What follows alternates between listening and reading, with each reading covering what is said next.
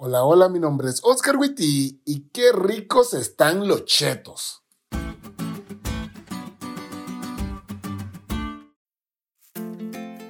Feliz semana amigos. El corazón se nos hace chiquitito al ver el poder de Dios. Vimos descender a las aguas del bautismo a varias personas el día de hoy. Hoy vimos gente perdonada. Y con este corazón lleno de alegría comparto con ustedes el versículo para memorizar de esta semana. He aquí que vienen días, dice Jehová, en los cuales haré un nuevo pacto con la casa de Israel y con la casa de Judá. Jeremías 31:31. 31. Nuevo pacto. Creo que este es uno de los conceptos más controversiales que hay en el mundo cristiano.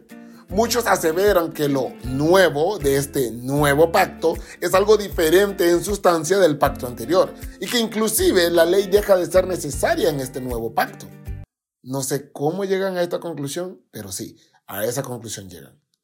Pero después de estudiar sobre este tema, déjame explicártelo de esta forma.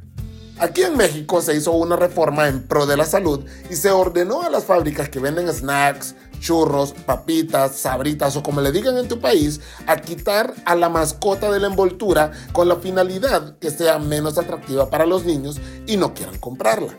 Es decir, Cheetos o Chetos ya no pueden poner a Chester Chetos, el tigre mascota, en su envoltura. O Bimbo no puede poner el osito Bimbo en su envoltura. Eso claramente hizo que todo el equipo de marketing y diseño se pusieran a trabajar en la nueva envoltura. Y aunque cambió la envoltura, cuando vos comes lo que está adentro, comes los mismos dañinos llenos de sodio y colorante, pero sabrosísimos chetos. Exactamente lo mismo pasó con el pacto. Sí, la Biblia habla de un nuevo pacto, pero tal como dice la lección, la base del pacto, la esperanza básica que tiene para nosotros, las condiciones básicas son las mismas que se encuentran en el antiguo pacto.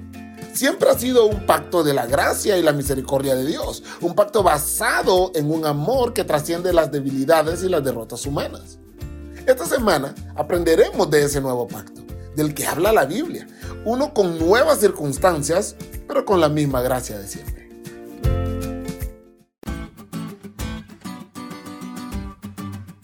¿Te diste cuenta lo cool que tuvo la lección?